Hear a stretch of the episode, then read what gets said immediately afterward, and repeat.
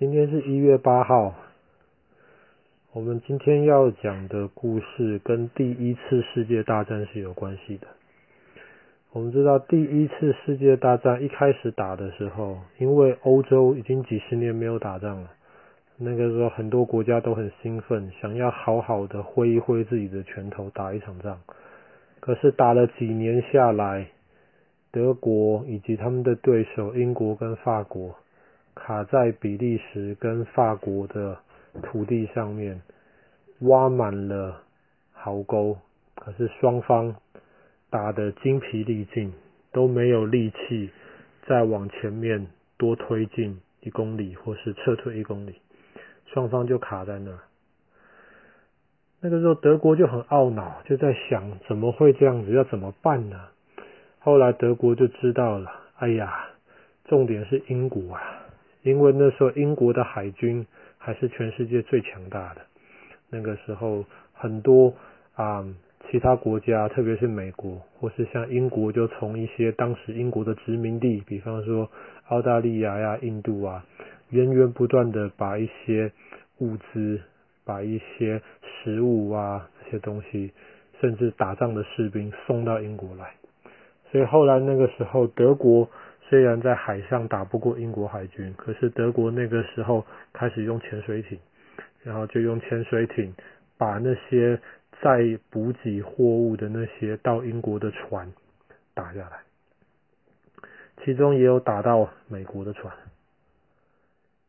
其实美国老百姓是不想加入第一次世界大战的，那在欧洲打仗跟我们没有任何关系。可是美国，特别是那时候美国总统叫威尔逊，威尔逊总统他是倾向如果可能的话来帮助英国的，因为美国跟英国人都是讲英文嘛，而且很多美国人都是当时英国人过去的，所以美国人跟英国人在情感上面是比较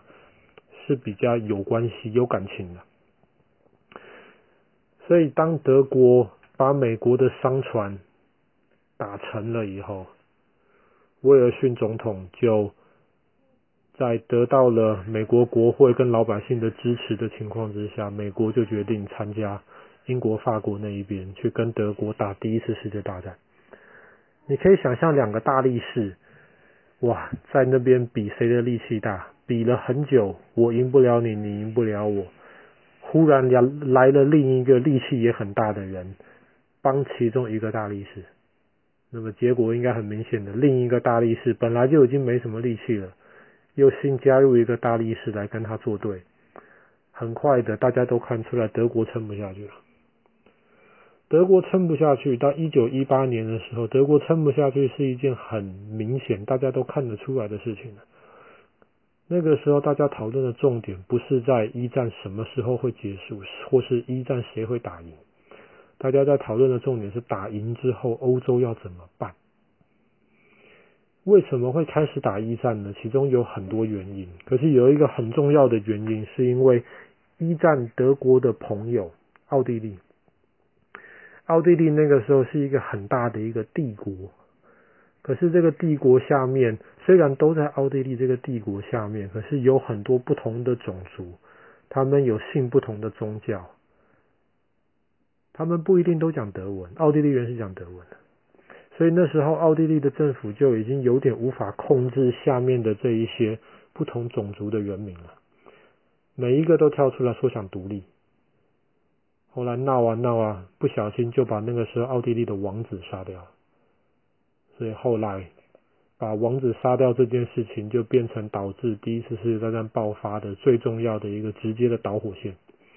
所以那个时候，大家就在想，打赢了一战之后该怎么办呢？英国有英国的想法啊，法国当然也有法国的想法啊。法国希望在欧洲有越来越多的土地，特别是把几十年前输给德国的法国的两个省雅尔萨斯跟洛林要回来。英国当然也有英国的想法啊，英国就希望在欧洲之外，全世界其他不同的地方有更多的殖民地。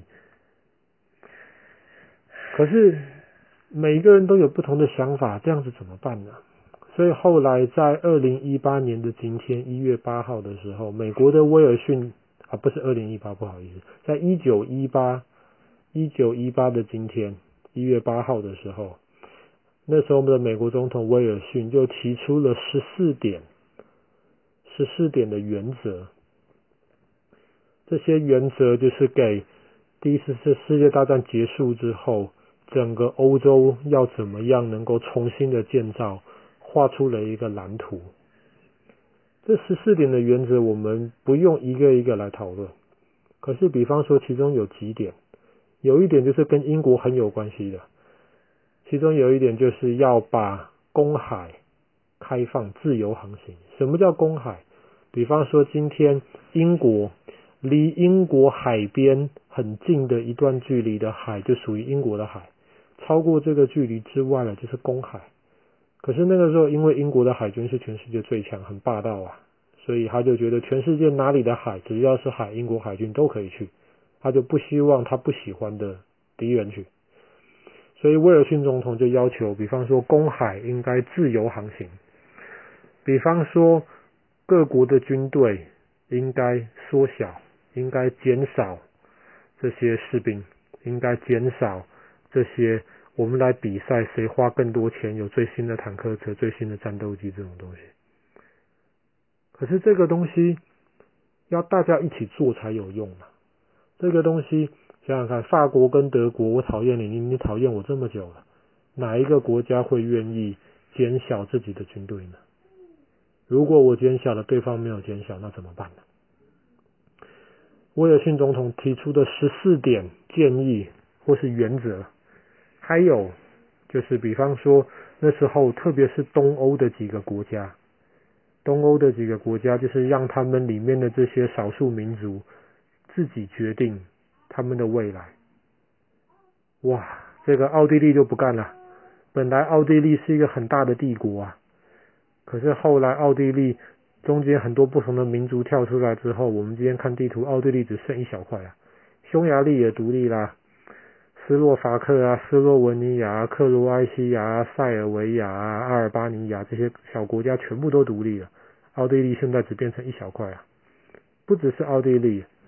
土耳其也是啊。除了这些之外呢，这十四点的建议里面还有啦，